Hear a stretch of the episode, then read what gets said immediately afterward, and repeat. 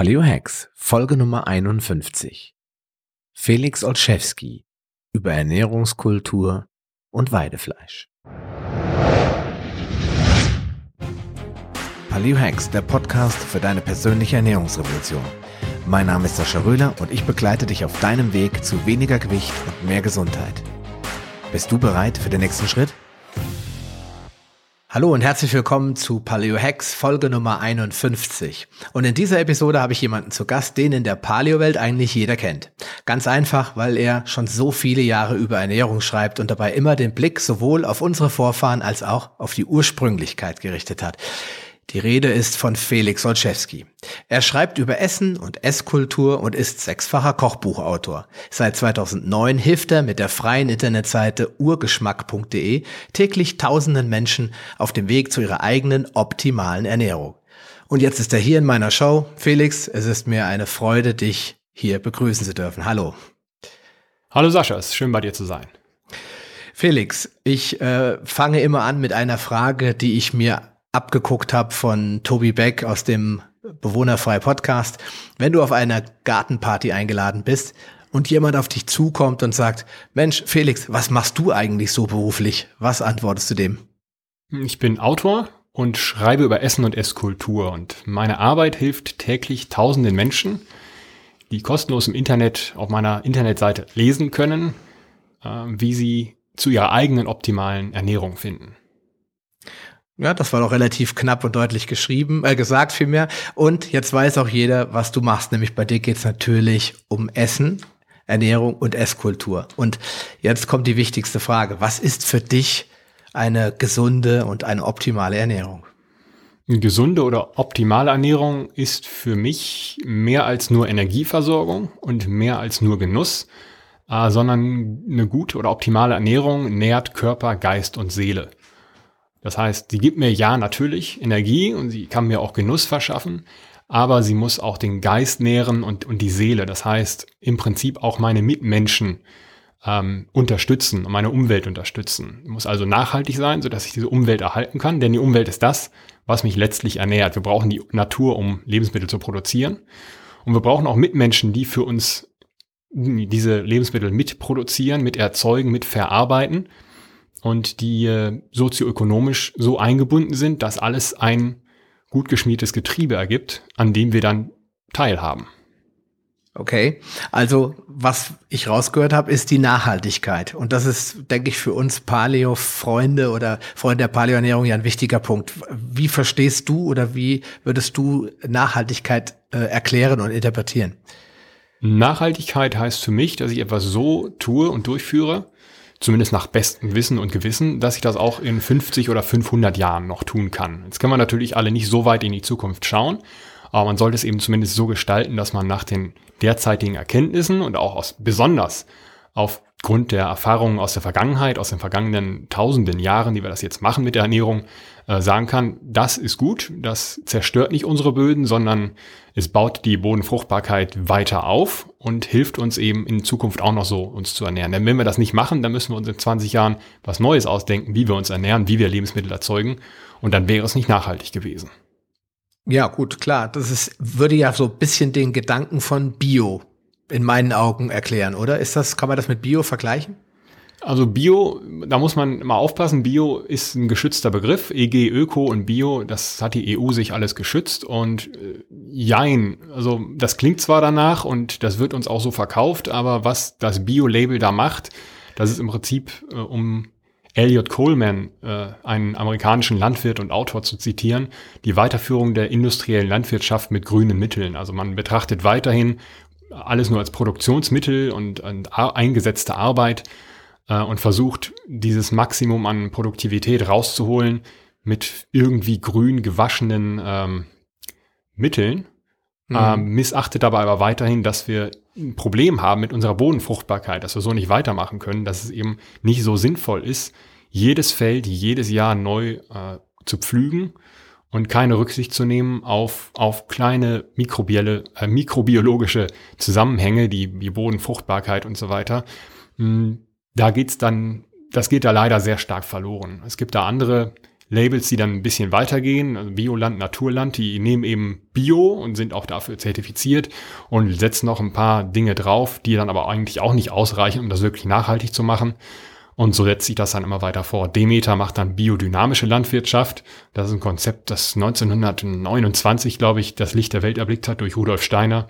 Mhm. Da geht es darum, das ist schon ein sehr guter Schritt in die richtige Richtung, den ganzen Hof, den ganzen Erzeuger als einen Organismus zu betrachten. Das heißt, man hat nicht Fläche, Bauernhof, äh, Produktionsmittel, Produktionseinheit, Tier, sondern man sagt, das ist ein Organismus, ein kleines in sich geschlossenes Ökosystem. Wir dürfen nicht einfach äh, nur Pflanzen anbauen, sondern wir müssen auch entsprechend der Fläche eine Anzahl Tiere haben, äh, damit das ein sinnvolles System ergibt. Denn es gibt eigentlich in der Natur kein gesundes Ökosystem ohne Tiere, ohne Tierbesatz. Mhm. Ähm, und man darf nicht einfach Düngemittel reinbringen, sondern auch das ist reguliert. Man muss ganz klar sich an eine, ja, an Verhältnisse halten, wie viel Dünger hineingebracht wird oder Biomasse und wie viel Biomasse herausgebracht wird. Das macht eben Demeter. Ähm, und da gibt's, das ist auf jeden Fall ein Schritt in die richtige Richtung und auch das wird aber leider in Zukunft nicht ausreichen, wenn wir uns die Herausforderungen durch das sich ändernde Klima anschauen mhm. und äh, die Schäden, die wir bereits angerichtet haben in der Vergangenheit durch, äh, durch Bodenerosion und so weiter. Ja, okay. Also Demeter. Ich, ich persönlich esse sehr viel Bioprodukte, allerdings fällt es mir schon schwer und ich denke auch den Hörern da draußen immer das richtige Biosiegel oder das richtige Produkt auch zu erkennen. Und ganz oft ist es auch so, dass der Handel, und der ist ja für mich so die Schnittstelle als Kunde, nicht alles anbietet. Also das heißt, ganz oft ist so, Demeter muss ich schon hingucken, dass ich da mal Demeter-Produkte finde und die bevorzuge ich eigentlich auch immer. Weil mein Ausbilder Jens Fräs hat immer gesagt, Ökoland oder Demeter, alles andere ist mehr oder weniger nur Marketing. Ja, und das hast du ja durch die Blume auch schon so gesagt. Äh, gibt es da irgendwie Möglichkeiten für die Konsumenten draußen auch irgendwie Leitfaden zu finden oder äh, hast du Tipps, wie man wie man es machen kann? Das bezeichnet eigentlich schon ein sehr gutes Problem, wenn du jetzt sagst, ich suche nach Demeter. Das ist und alles andere ist nur Marketing. Aber Demeter ist eben auch Marketing. Nicht nur Marketing, aber auch. Das heißt, ähm, auch das ist eigentlich ein Teil des gleichen Problems. Es ist industrialisiert, man versucht die gleichen Vertriebswege zu nutzen, man versucht das im Supermarkt anzubieten und da geht es dann um Marktanteile, aber das eigentliche Ziel ist verfehlt. Das Problem ist eben auch das Vertriebssystem. Das Problem ist die Globalisierung der Lebensmittelproduktion. Dass wir mhm. hier in, in, in meiner Gemeinde zum Beispiel, Twist im Emsland, gibt es jemanden, der produziert Eier, der hat einen riesigen Legehennenstall, Bio-Legehennenstall. Und mhm. äh, wohin gehen die Eier? Die gehen erstmal, ich glaube, nach Oldenburg oder Bremen und dann gehen die zurück hier in die Aldi-Filiale. so, das ist, klingt nicht sinnvoll und natürlich wird jetzt ein Betriebswirt sagen, ja, aber das ist sinnvoll und, und, und so weiter und wirtschaftlich gesehen macht das toll sein. Aber es wäre streng genommen viel sinnvoller, wenn er die Eier direkt hier im Dorf verkaufen würde. Ja, klar. Äh, da kann man diverse Argumente dagegen ins Feld führen, aber streng genommen ist es das Beste, wenn die Produkte unseres Landes, und damit meine ich jetzt unseres umliegenden, unserer umliegenden Flächen, in unserer Gemeinde bleiben. Das heißt letztlich, wir brauchen eine regionale Lebensmittelerzeugung und einen regionalen Lebensmittelvertrieb, den Hofladen nämlich. Und den gibt's, die gibt's überall in Deutschland, immer noch und wieder viel mehr, besonders in Städten. Na, mhm. Hofläden sind es dann natürlich nicht, sondern Bioläden oder äh, Einkaufsgemeinschaften oder eben äh, Wochenmärkte natürlich. Äh, und auf dem Land natürlich sowieso, nämlich bei den Höfen selbst. Die haben dann ihren Laden und verkaufen dann diverse eigene Erzeugnisse und die ihrer Nachbarn. Und das ist das, was wir eigentlich brauchen. Wir müssen eigentlich den Supermarkt dazwischen ausschalten, zumindest die großen Supermarktketten. Es gibt Genossenschaften, Coop ist so eine Sache, die jetzt, glaube ich, wieder auflebt. Ähm, da ist das ein bisschen anders gelagert, aber diese großen international agierenden Supermarktkonzerne, die sind Teil des Problems. Und ich sage nicht, dass wir die abschaffen müssen und ich sage auch nicht, dass ich die Lösung für alle Probleme habe, aber sie sind zumindest Teil des Problems, ähm, weil dadurch diese regionalen Kreislaufe gestört werden und dadurch verschwinden mhm. eben auch die lokalen Erzeuger, weil sie keine Relevanz mehr haben für die lokale Bevölkerung und es verschwinden die lokalen Verarbeiter, das heißt der Metzger und der, der den Saft macht und der, der die Marmelade daraus herstellt, das gibt's heute alles höchstens noch im kleinen Rahmen. Und äh, uns ist so eine ganze Wertschöpfungskette einfach verloren gegangen, weil wir alles globalisiert haben und alles auf versuchen, möglichst vermeintlich effizient zu gestalten. Aber das ist ein wirklich total wichtiger Punkt, weil ich kann mich noch sehr gut an meine Kindheit erinnern. Da gab es noch äh, Hofläden, da war das noch ganz normal. Da gab es noch den Tante Emma Laden, wo wirklich äh, jedes Produkt nur zweimal da war oder dreimal, wo wirklich lokal die Leute sich das Zeug gekauft haben. Und ich habe das Gefühl, aber korrigiere mich, wenn du das anders siehst, dass wir einen Trend wieder zurück dazu erleben in Deutschland. Zumindestens hier. Ich wohne auch ganz offen auf dem Dorf. Und äh, meine Frau und ich, wir gehen immer zu dem Dorfmetzger, der einmal in der Woche schlachtet und dessen Tiere alle auf der Weide wohnen und der auch immer Bilder davon äh, im Laden aufhängt und sagt, guck mal hier, die Kuh haben wir vor drei Monaten gegessen, jetzt mal übertrieben gesagt. Ja, also du weißt mhm. genau, wo das Zeug herkommt. Und da ist immer Full House.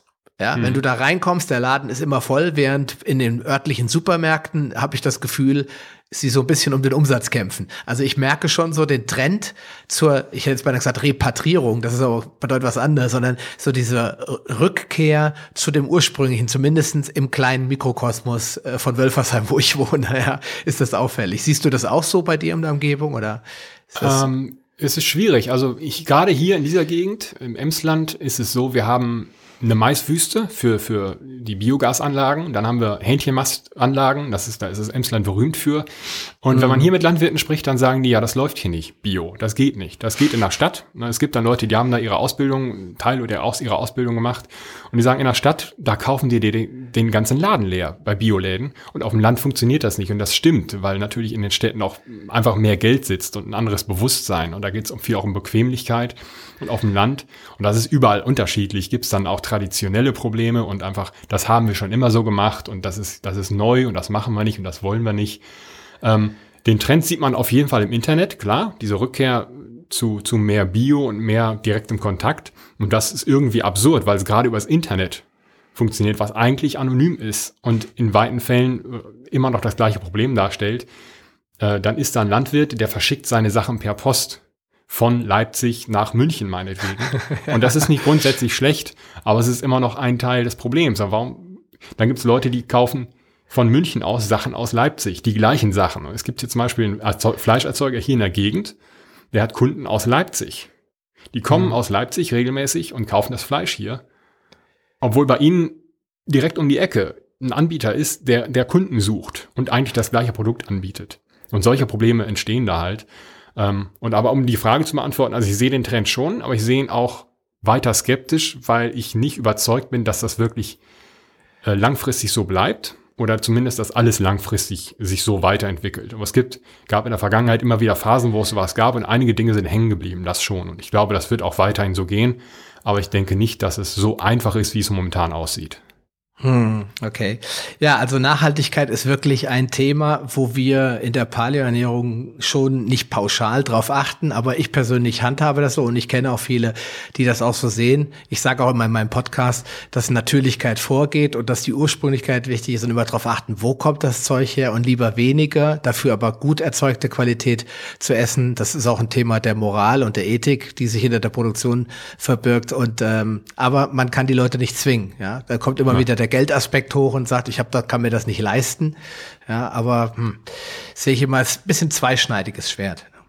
Es hat viel mit Bequemlichkeit zu tun. Wir haben in, gerade unsere Generation hat eben ist in der Supermarktkultur groß geworden. Es gibt jeden, jedes Geschäft oder jede Kette gibt's in jedem Dorf, in jeder Stadt und man kennt das, dass man einfach losgeht und ich kaufe jetzt noch Sahne und ich kaufe noch dieses, ich kaufe noch jenes. Und wenn man jemanden damit konfrontiert, dass man sagt, pass auf, ich habe mich entschieden, bei meinem Gemüsehändler äh, Gemüse zu kaufen. Das ist in meinem Fall der Christian. Der hat hier einen, äh, einen Hofladen. Die, wir haben ganz früh angefangen. Der Vater hat angefangen damals mit Spargel und Erdbeeren und äh, die verkaufen jetzt eben alles Mögliche. Und jede Woche gibt's irgendwas, was der nicht hat. Und das natürlich stört mich das auch. Und dann, wenn er vergisst, die Möhren mitzubestellen, die er beim Nachbarhof mitbestellt. Ähm, und dann denke ich mir, ja gut, dann kann ich ja gleich in den Supermarkt gehen, da bekomme ich das einfacher und billiger. Aber das ist eben Teil des Ganzen. Äh, das ist, wir nehmen das als, als selbstverständlich hin, dass man alles jederzeit bekommen kann. Und wenn man dann sich darauf besinnt, äh, wirklich regional zu kaufen, das bedeutet zwangsläufig auch saisonal, äh, dann merkt man, dass man eben nicht immer alles haben kann.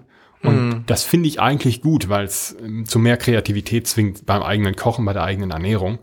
Und natürlich kann man nicht einfach die Landwirte aus der Pflicht nehmen oder die Erzeuger und so sagen, ja, die können weitermachen wie bisher. Auch die müssen ein bisschen was tun, äh, an ihrer Kundenfreundlichkeit arbeiten und das ist nicht jedem gegeben und die müssen dann Partnerschaften bilden. Aber der Verbraucher, also wir, sind, müssen ein fester Teil dieser Partnerschaft sein. Also man darf nicht sagen, wir und die, die Verbraucher und die Erzeuger, sondern das kann nur zusammen funktionieren. Und da müssen alle äh, nachsichtig sein und sagen, ja, wir wollen uns in Zukunft auch noch gut ernähren und das geht nur mit Landwirten und zwar mit mehr Landwirten und mit jüngeren Landwirten.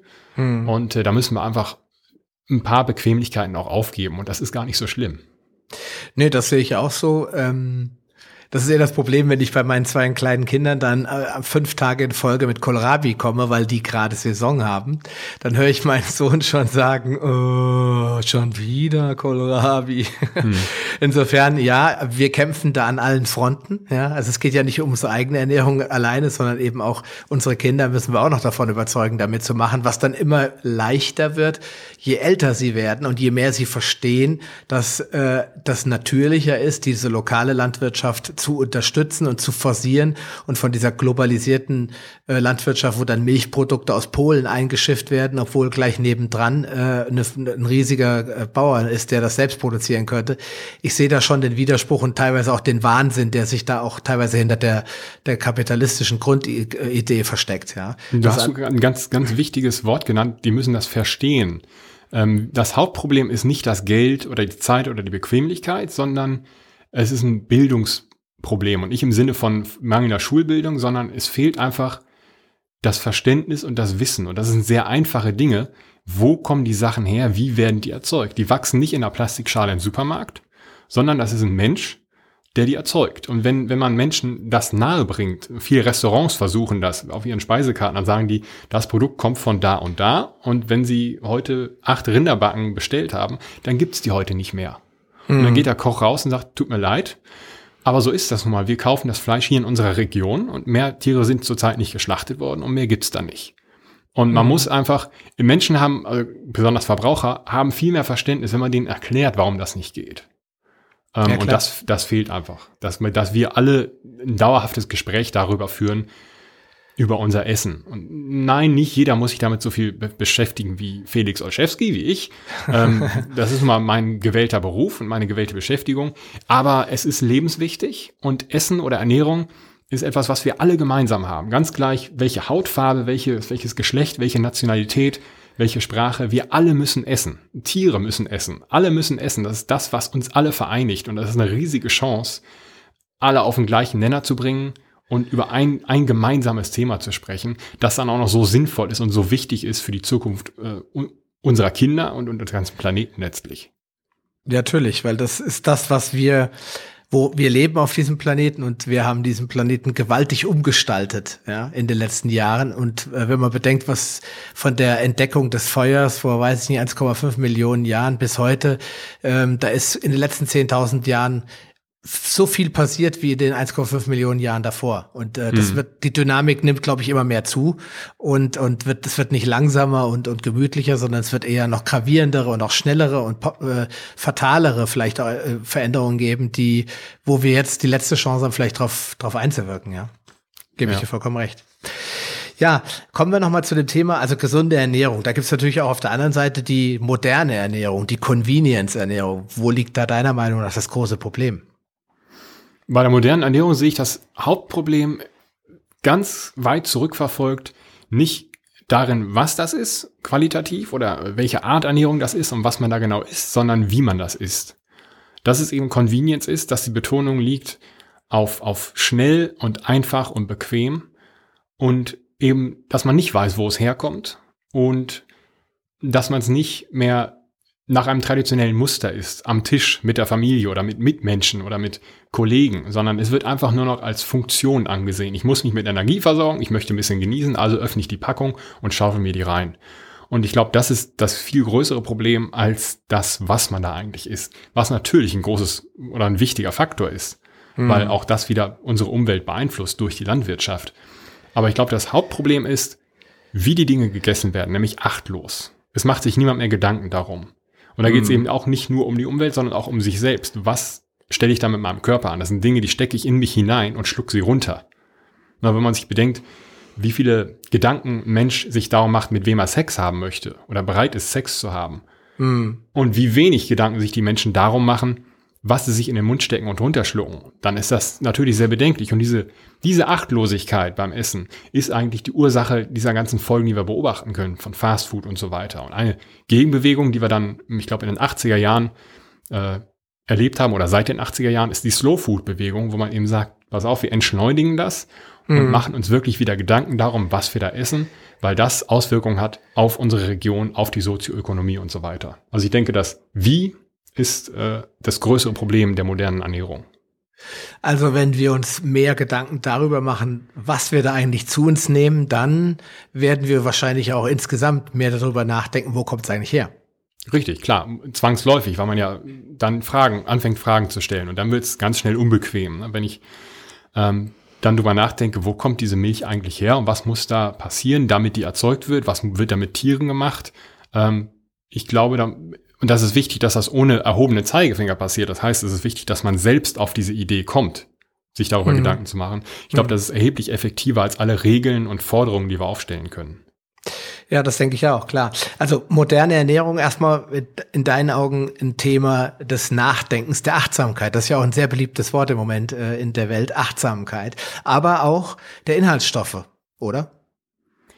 Sicherlich, das, das, das Was ist dann eben auch ein Teil. Was steckt da drin? Ähm, für mich, für mich folgt aber die Qualität des Essens, also der Inhalt, das, was ich esse, folgt aus dem, wie ich esse. Denn sobald ich darüber nachdenke, komme ich sehr schnell zu dem Schluss, dass ich diese Zusatzstoffe eigentlich gar nicht möchte. Und wenn ich achtsamer esse, ist es in der Regel auch so, dass man einen Geschmack entwickelt und merkt, dass, dass ein frisches Gemüse äh, dass das saisonal angebaut ist oder beziehungsweise dass ich aus meiner Region gekauft habe, das also wirklich frisch zu mir kommt, eben mhm. ganz anders schmeckt als ein Fertiggericht mit den vielen Zusatzstoffen, die es nur braucht, weil es ein Fertiggericht ist, weil es so bequem sein soll, weil es immer den gleichen Geschmack haben soll. Mhm, ja, die, ja, diese Zusatzstoffe haben natürlich Einfluss auf die Gesundheit, das ist ja gar keine Frage. Ähm, das sind Stoffe, die wir jetzt seit 50, teilweise vielleicht bis zu 100 in Ausnahmefällen Jahren zu uns nehmen, die wir vorher Millionen Jahre nicht zu uns genommen haben. Und wir haben eigentlich noch nicht in allen Fällen nachgewiesen, dass die keinen Schaden anrichten. Und das ist die Pflicht. Wir können nicht sagen, beweis erstmal, dass es einen Schaden anrichtet, denn das ist schwierig.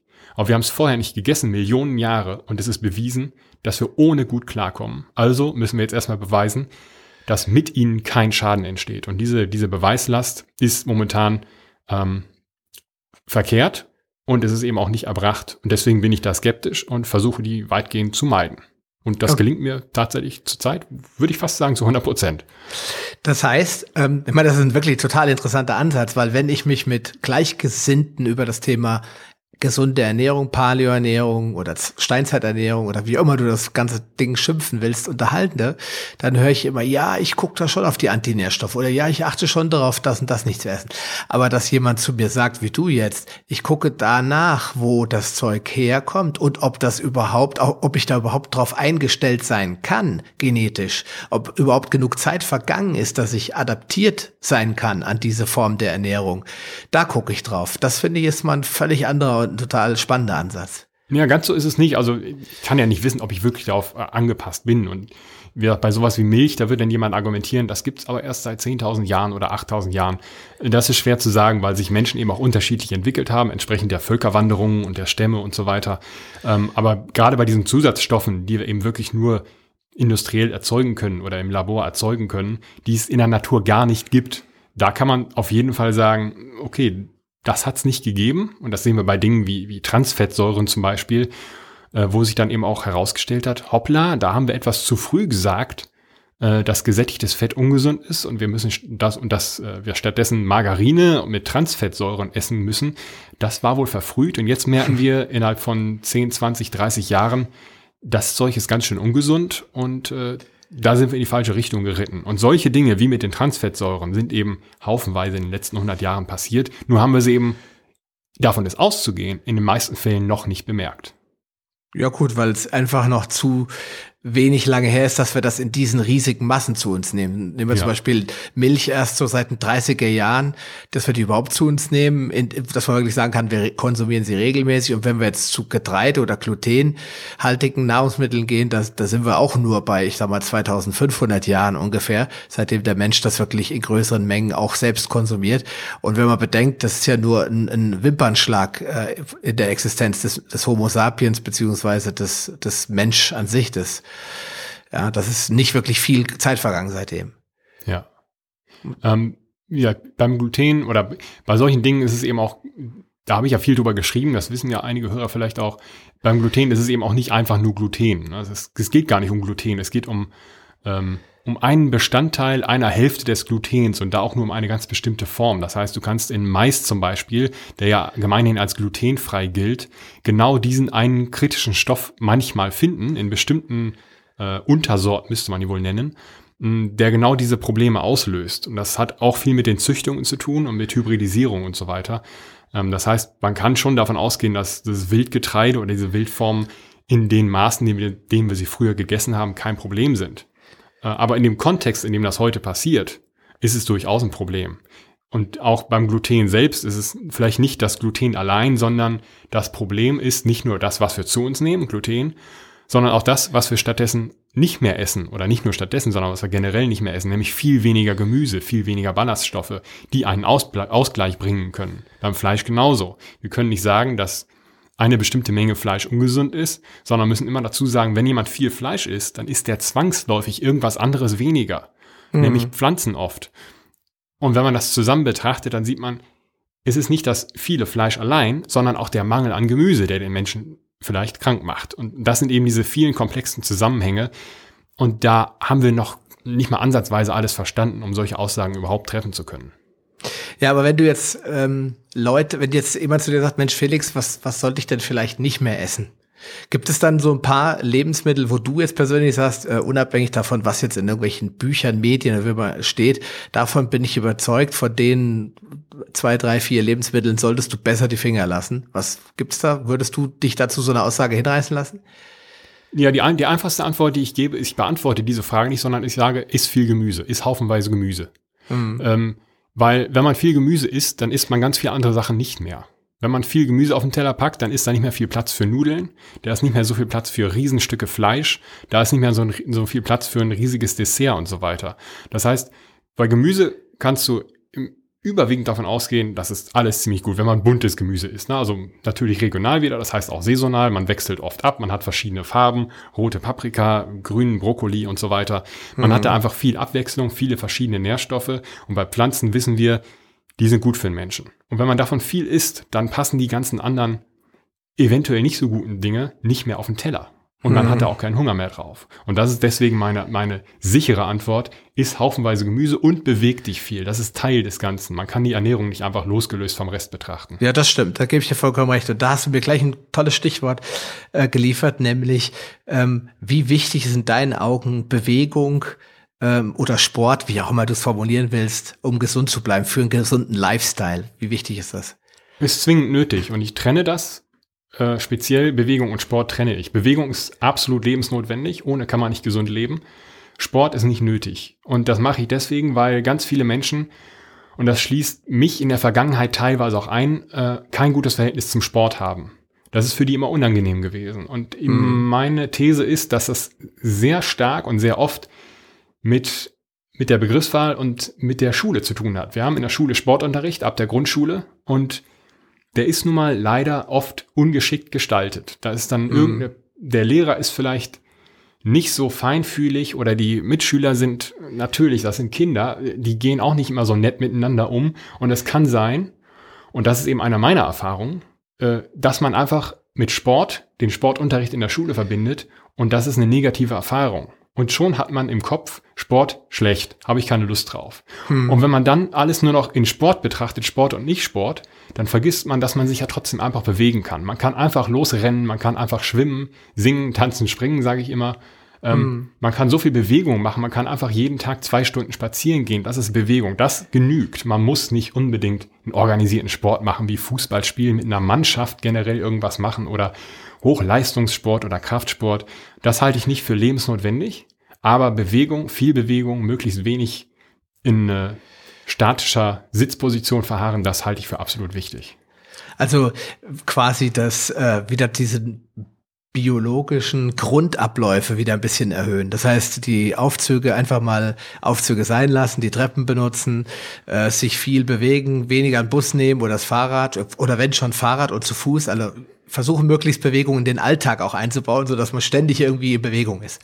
Richtig, natürliche Bewegung vor allen Dingen, also nicht isolierte Dinge mit irgendeinem mit einer merkwürdigen Maschine im Fitnesscenter oder auf dem Laufband oder auf dem Fahrrad im Fitnesscenter, sondern die Dinge, die eben sowieso anfallen und dann geht man eben die Treppe statt des Fahrstuhls. Und das ist anstrengend. Ich habe zum Beispiel seit hm, acht Monaten ungefähr, laufe ich jetzt jeden Tag. Ich habe das immer gehasst. Und bis, ich glaube, eine Woche bevor ich angefangen habe zu laufen, habe ich noch einen Läufer gesehen und gesagt, das würde ich niemals machen. Das sieht so qualvoll aus. Ich habe es immer gehasst, mein Leben lang. Ja. Und dann, äh, zu der Zeit bin ich jeden Tag schwimmen gegangen, jeden Morgen. Und dann mhm. wurde das aber so voll im Hallenbad. Und man kann nur bis morgens um halb acht schwimmen gehen oder so. Dann kommen die alle, ne? Ja, nee, dann kommen die Schulen, dann wird's geschlossen. Und in so, der okay. Zeit wollen alle schwimmen und du musst äh, Slalom schwimmen und da habe ich keine Lust drauf. Ich will in Ruhe meine Bahnen schwimmen. Ja, das Na, sonst verzähle ich mich und dann, das macht einfach keinen Spaß für mich. Und dann musste ich mich entscheiden, ich kann nicht mehr schwimmen, also muss ich mich irgendwie anders bewegen, weil das für mich, die Bewegung morgens, die Anstrengung, die körperliche Anstrengung, ist für mich nicht mehr wegzudenken. Ich kann nicht mehr ohne. Ja, da habe ich gesagt, pass auf, da musst du jetzt laufen. Und bin losgelaufen und habe 300 Meter geschafft. War natürlich ein Sprint als erstes, man hat ja gar keine Erfahrung gehabt. Ja, okay. Und dann war ich fertig. Ich habe gesagt, pass auf, dann gehe ich jetzt weiter, bis ich wieder kann. Und innerhalb von zwei Monaten, äh, von zwei Wochen bin ich praktisch zweieinhalb bis drei Kilometer mühelos gelaufen. Hm. Und seitdem laufe ich jeden Morgen. Egal, ob da ob, ob die Straße vereist ist oder ob es schneit oder regnet, das ist mein Tag. Ich habe es ohne versucht, es geht nicht. Ich, ich ich komme um unter der Dusche, weil ich sie doppelt so heiß drehen muss, wenn ich vorher nicht gelaufen bin.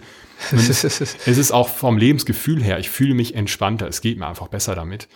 Und das ist eine Art, also es ist in mein Leben integriert und das ist eben wichtig. Bei diesen natürlichen Bewegungen, beim Treppe laufen, ist es wichtig, dass man sich nicht vorher sagt, ja, ich sollte aber Treppe laufen, ich muss noch Treppe laufen oder ich muss heute noch Sport machen, ich muss noch zum Fitnesscenter fahren oder gehen.